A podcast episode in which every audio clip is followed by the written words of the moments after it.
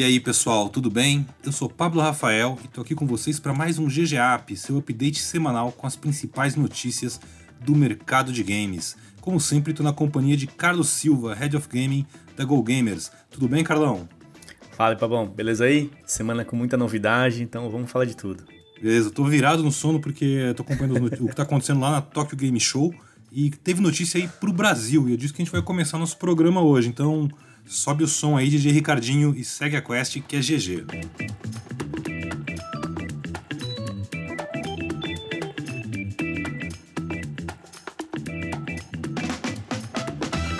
O Xbox Cloud Gaming foi lançado nesta quinta-feira, dia 30 de setembro, no Brasil. E na sexta, quando você está ouvindo esse podcast, na Austrália, no Japão e no México. Acho que no México foi junto com o Brasil também, não sei. Uh, o anúncio disso foi feito na Tokyo Game Show, na conferência da Microsoft lá no Japão. E é muito legal, porque basicamente o que está acontecendo?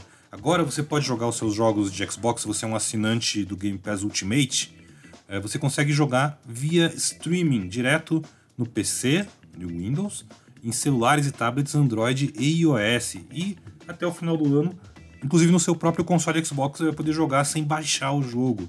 Tipo, ah, eu quero experimentar esse jogo antes de baixar porque meu SSD vive lotado, seus problemas acabaram. É, eu não testei ainda, eu vou testar hoje depois desse programa, porque eu quero ver a questão de internet, quanto internet você precisa e tudo mais, mas é muito legal, porque hoje você já tem um catálogo de mais de 100 jogos do Xbox Game Pass que estão habilitados para serem jogados via nuvem, é, no PC, no celular, alguns deles com um controle de touch, ou seja, Minecraft Dungeons e Hades, você consegue jogar direto pela telinha do celular, por exemplo.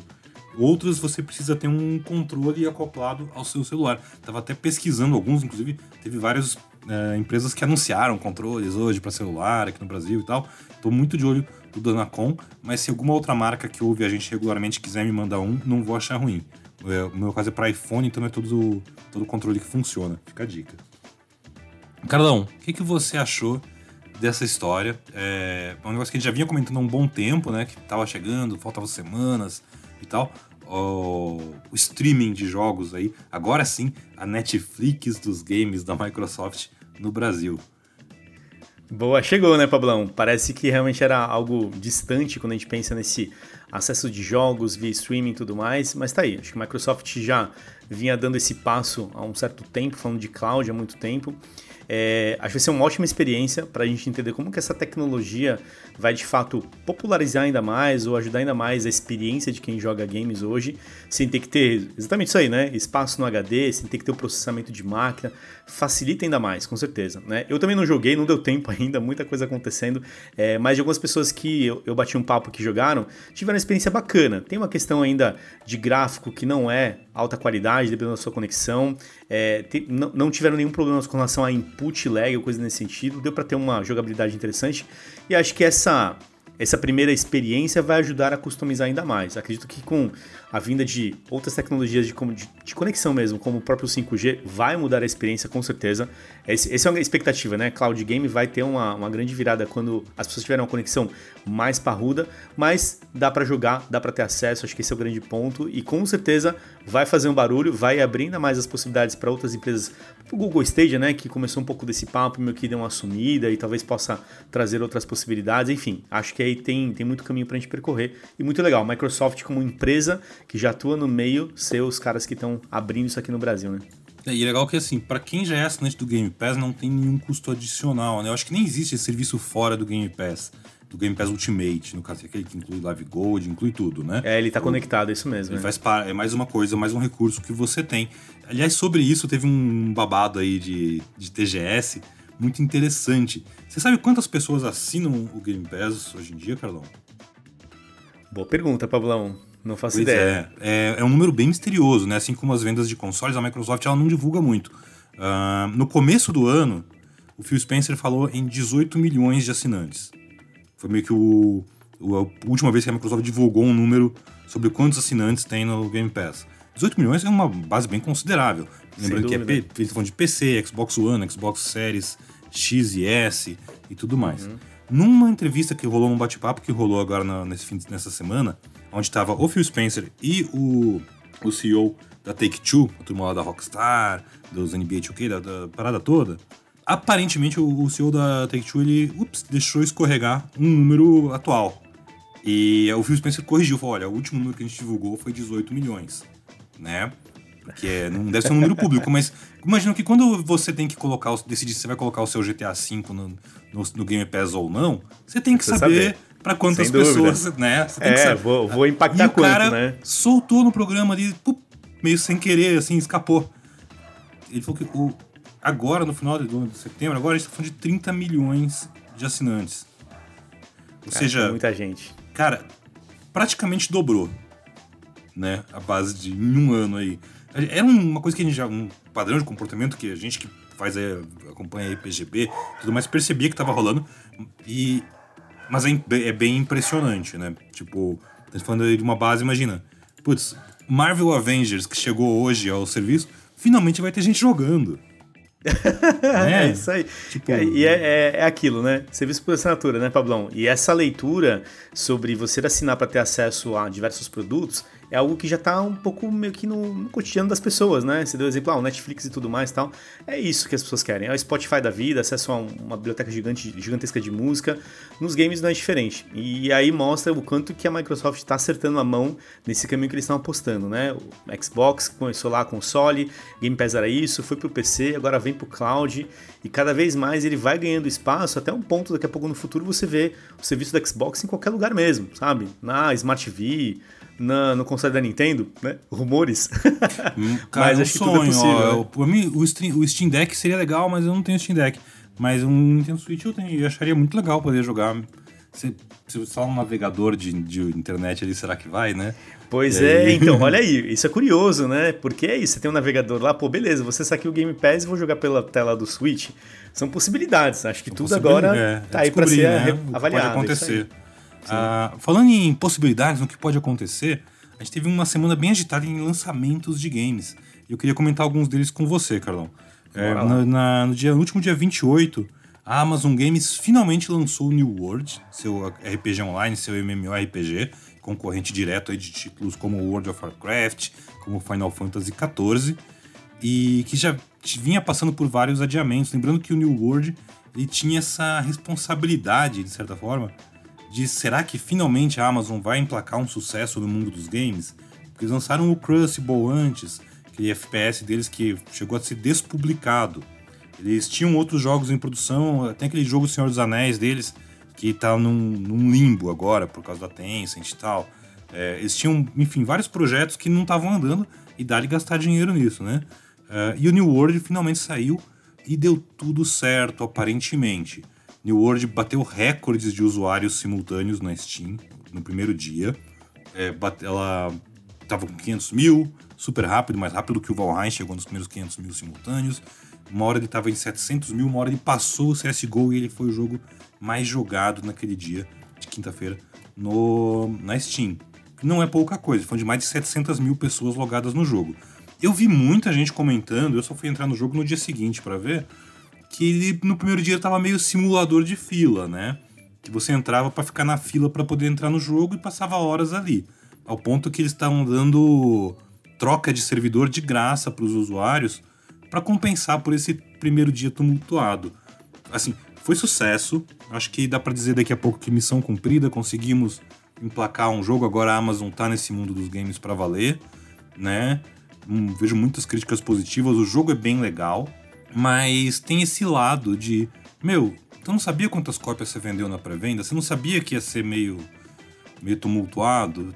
Eu tenho a impressão que sempre lançamento de jogo online dá, essa, dá esse tipo de situação e muitas vezes as pessoas veem isso como algo positivo.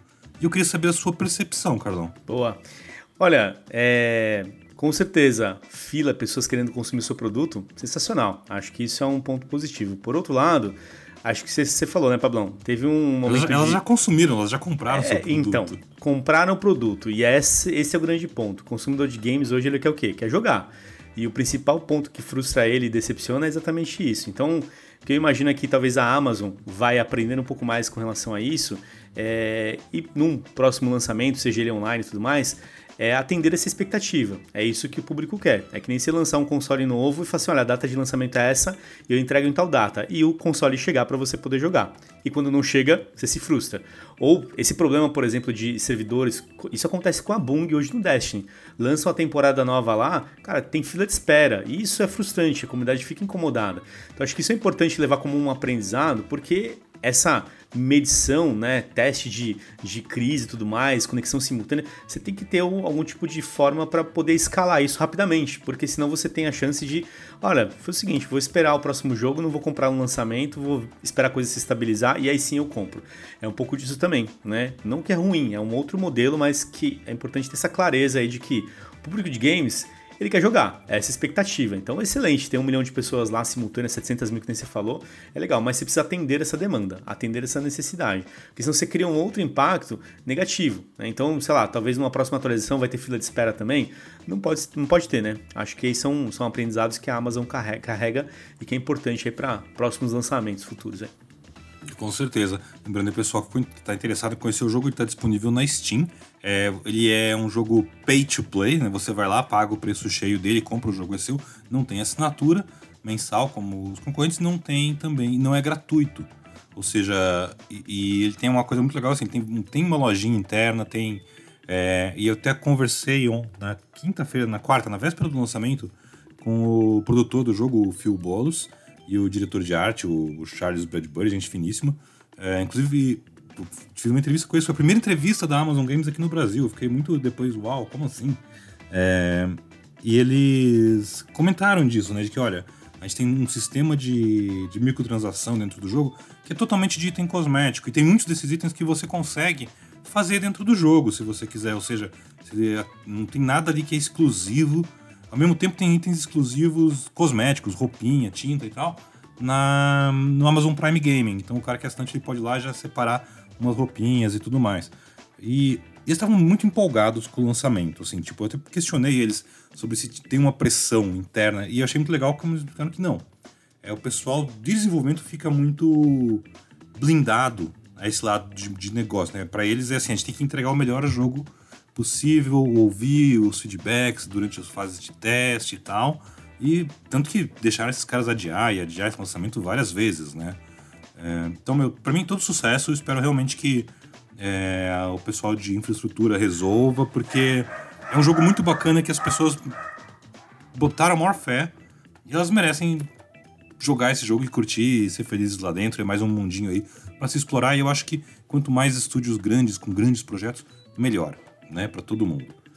E falando em estúdios grandes, com grandes projetos ou não, essa semana a gente tem também aí o eFootball 2022, que acabou de chegar, e o FIFA, né? O FIFA ele meio que já saiu, meio que vai sair nas terças, dia primeiro, dependendo da versão que você comprou, se você é assinante de EA Play não, é um pouco confuso, mas na prática os dois jogos estão aí, com seus formatos super diferentes.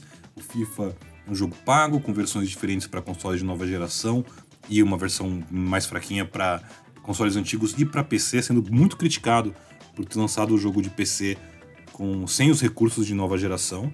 Eu achei isso complicado também de, de, de aceitar. Uh, por outro lado, o eFootball chegou e entregou o jogo na mão do FIFA, né? Porque o jogo chegou bem, bem cru, bem esquisito, com uns personagens meio feios, meio esquisitos mesmo nessa, nessa nova engine dele. O jogo é gratuito, mas ele não tem nada. É quase uma. Se eles tivessem dito, gente, é o beta, acho que as pessoas teriam sido mais boazinhas. Do jeito que eles lançaram, uh, o jogo tem gráfico feio, mecânicas falhas, muito bug, mal otimizado. E ele conseguiu a marca triste, né, complicada para a produtora, de ser o jogo mais mal avaliado no Steam, na história do Steam. Tipo, a versão de Steam tem hoje, na página do jogo, mais de 4 mil reviews negativos no primeiro dia.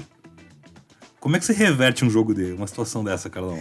Cara, complicou, hein, Pablão? Cara, isso me dá uma. É, me traz uma, uma resposta que a gente tem lá na PGB, que nós perguntamos sobre jogos gratuitos, jogos pagos para as pessoas, e elas falam, né, por que, que elas só baixam jogos gratuitos ou por que, que né, decidem comprar de vez em quando. E para mim fica muito claro o modelo de negócio que cada empresa aqui apostou, né? Futebol faz muito barulho no Brasil, isso a gente sabe, né? FIFA PES, ou agora o eFootball, são produtos muito relevantes, tem uma comunidade gigantesca. De um lado, a EA cobra pelo produto e o que, que eles falam com isso? Olha, tem um simulador de futebol aqui, qualidade tudo mais, tal, engines e aquilo. E aí quando você vem com a proposta do eFootball e é um jogo gratuito, que é bacana, acho que é realmente um movimento que a indústria está fazendo e que tem muita, muita relevância, mas se você entrega um produto mal acabado, de má qualidade, você dá a entender que jogo gratuito é jogo mal feito. E isso é ruim. Porque a intenção que eu, que eu acredito da Konami não é essa, né? Justamente entregar uma experiência de futebol para que você possa consumir coisas ali dentro e aí sim você né, ter outras formas de monetizar o jogo e tudo mais tal. É uma experiência que ela tem que ser bacana. Acho que esse é o ponto importante. E é aí que pesam as coisas. E aí no final da, da, das contas, o que, que você vai preferir? Você vai querer preferir pagar por um jogo, jogar um jogo que ele é bem acabado, bem produzido, por mais que ele tenha também as suas questões ali envolvidas, ou baixar um jogo gratuito que ele é mais ou menos? Público exigente hoje, né? Então ele quer a melhor experiência. E quando ele tem produtos para comparar, e, e, aqui a gente compara né, na ponta a ponta, é, FIFA e PES sempre rodaram dessa forma e vai continuar sendo. O público vai olhar lá pro FIFA, né? Então acho que esse é um ponto ruim. Acho que a Konami tem que encontrar uma forma de melhorar essa. É difícil, tá? É porque é relançar um jogo, é lançar uma atualização mais parruda. Essa história que você comentou dos memes que saíram aí com os acabamentos dos personagens, eu vi o Messi, né? Que você até mandou pra gente. É, o Messi, cara, o Cristiano Ronaldo. Bizarro, né? Você fala assim, cara, bizarro. que modelagem foi essa que foi feita, entendeu? E é, e é isso que o fã quer. Ele quer cada vez mais essa proximidade com o quê? Com o universo de futebol. Então você vai jogar com o Messi torto, que não é aquele personagem que representa ele. Puta, cara, você não vai querer, né? É isso. Infelizmente é uma parte triste do negócio. Então, vemos que o FIFA vai talvez dar uma largada um pouco melhor nesse sentido. Eu tenho uma leitura sobre isso que é a seguinte: a Konami ela acabou batendo numa muralha que ela ajudou a construir, sabe? Numa barreira, para ficar num termo futebolístico aí. Boa. É, futebol não é meio forte, não, tá, gente? Qualquer furada, qualquer, qualquer bola meio furada aqui, desculpa. É, mas assim, que acontece? Tem, é um conceito bem diretão de marketing, queria o, até o Maurão aqui para ensinar, mas eu, esse eu manjo bem. Que é a que a gente chama de barreira para novos entrantes, né? Durante mais de uma década aí, nas gerações, nas duas últimas gerações de console, FIFA e PES construíram é, uma grande estrutura, um ecossistema que você espera de um game de futebol. Você espera um modo carreira, um modo de gerenciamento de time, um modo de cartinha, visual super realista. Tem várias, uma lista enorme de features que ambos os jogos sempre tiveram. E de repente, o PES adicionou duas features muito legais no eFootball, que é, é gratuito para baixar e tem crossplay. Uau! Isso é um salto na frente do que a EA oferece com o FIFA, sensacional mas ela removeu e eu, ah, o jogo inteiro, né? Do gráfico incrível ao, a todos os modos de jogo e tal. Entregou um produto super cru, que, ok, vai ter atualizações, vai receber mais modos. Meu, escreve ali no título eFootball 2022 Beta, sabe? Porque a pessoa baixa esse jogo hoje, e, e tem gente que fala e comprou edição de pré-order com um monte de pack de bonequinho, pagou 200 conto nisso. 200 reais é um FIFA. É isso aí. Que vem muito mais conteúdo agora, não daqui a um ano. Essa é a conta que vai se fazer. Então, assim, é a Konami ela bateu numa barreira que ela mesma construiu com o, o, se eu tenho o PES 2020 barra 2021, que é a atualização 2020, não vejo nenhum motivo para eu embarcar, dedicar meu tempo e gastar meu dinheiro comprando figurinha nesse jogo novo. Porque ele não tem sequer a mesma quantidade de conteúdo. tem menos, muito menos independente de ser feio ou bonito, de parecer uma interface de celular, eu achei a interface muito legal. Justamente, falei, oh, é tipo um jogo mobile, é bem. Vamos limpar essa interface, porque isso aqui vai ter que caber depois numa tela de celular, né? Ficou legal. Mas o. Tem, tem ideias boas ali, com uma execução bem porca. Tipo, e uma. E esse problema do conteúdo, que é um problema que eles tinham que saber, porque eles estabeleceram o padrão. É, a régua desceu, né? Não podia. Tinha que ser do, do último eFootball, versão paga, para cima. Né? E a impressão que ficou é que não é isso. Vamos começar talvez uma história nova aqui. E é ruim, né? Porque o público estava esperando a continuidade. Acho que esse é o grande ponto, né? Não voltar, retroceder. putz, não, talvez não fosse realmente a melhor estratégia. Então, é, eu acho que eu acho que assim, o erro de comunicação de dizer que esse é o lançamento, sabe? É isso aí. Você tem que pensar outra narrativa. É exatamente, é isso aí. E, e ao invés de falar do jogo que tem aí a pior avaliação do ano até agora, vamos falar dos jogos que vão ter a melhor avaliação, Carlão, para fechar esse programa numa nota super positiva, que é a seguinte: o The Game Awards 2021, o Oscar dos games. A gente falou muito do, do ano passado aqui no, lá no GGCast, inclusive. Verdade. E vai acontecer, tem data, ele vai acontecer no dia 9 de dezembro, no Microsoft Theater, um lugar muito bacana, pertinho ali do Convention Center, em Los Angeles. E vai ser presencial, não é que vai estar só o Geoff Keighley sozinho lá no palco, lá, Forever Alone, não, vai ter público, vai ter desenvolvedora, vai estar o Kojima disfarçado ali na plateia, aquela coisa de sempre de The Game Awards, vai vir o, o cara do aquele, aquele narigudo da indie lá da EA xingar as pessoas na frente da câmera. Vai ter tudo, vai ser uma festa. A festa dos games. É isso é, aí. Falando sério, é isso. O evento vai ser voltar ao formato presencial, após a edição de 2020 ter acontecido no formato online, após todos aqueles Summer of Gaming, todos esses eventos fechados em casa e tal. É, ok, a realidade é que nos Estados Unidos né, a pandemia está sob controle, a vacinação está super, hiper avançada. É, os eventos presenciais voltaram a acontecer, futebol, futebol americano, show de rock, tudo e mais um pouco. E agora é hora dos eventos de games voltarem com The Game Awards. E eu estou ridiculamente mais feliz em falar isso do que eu imaginei que eu estaria. Eu não imaginei que eu estaria triste, mas eu estou me sentindo muito animado, muito alegre com isso. Tipo, estamos de volta, yay! Acho que é isso aí. Pô, tem que começar em algum lugar, né? É o que todo mundo espera, né, Pablão? Acho que é isso acontecer no mundo e também no Brasil, né? Porque a gente sabe o quanto que esses eventos são legais, o quanto que esse, é, o calor de um evento desse é diferente com o público, com a audiência, a vibração, né? Não tem como a gente esquecer as outras E3, os outros Game Awards que rolaram, e os diversos outros eventos que tem aí pelo mundo de games. O calor do público é muito importante, né? Ajuda, faz parte do show. A gente estava meio que aprendendo uma maneira nova de consumir esses eventos, mas que vamos viver talvez esse modelo ainda, né? Híbrido em alguns momentos, mas em outras regiões a coisa acontecendo. E que legal. Acho que Game Awards é sempre um momento importante que coroa né? É, o final do ano que a gente teve de produtos, lançamentos, enfim. Então, estaremos lá acompanhando. Vai ter outro GGCast, hein? É, vamos ver se dessa vez o Maurão deixa de ser o Ranzinza e aceita a magia do Game Awards. A gente é podia fazer um bolão depois, hein? Antes, a gente fazer um, vamos fazer um antes do programa dizendo, olha aí, nossas apostas. É isso aí, vamos ver vamos esse lá, bolão. Vamos lá. E é isso aí, galera. Obrigado por você que nos acompanha em todos os GG Apps semanais e também no GGCast. Fica ligado lá no GoGames.gg. Sempre muita informação sobre o mercado de games e também sobre a pesquisa Game Brasil. Mais novidades em breve de alguns novos relatórios. É isso aí. Valeu, até a próxima. Tchau.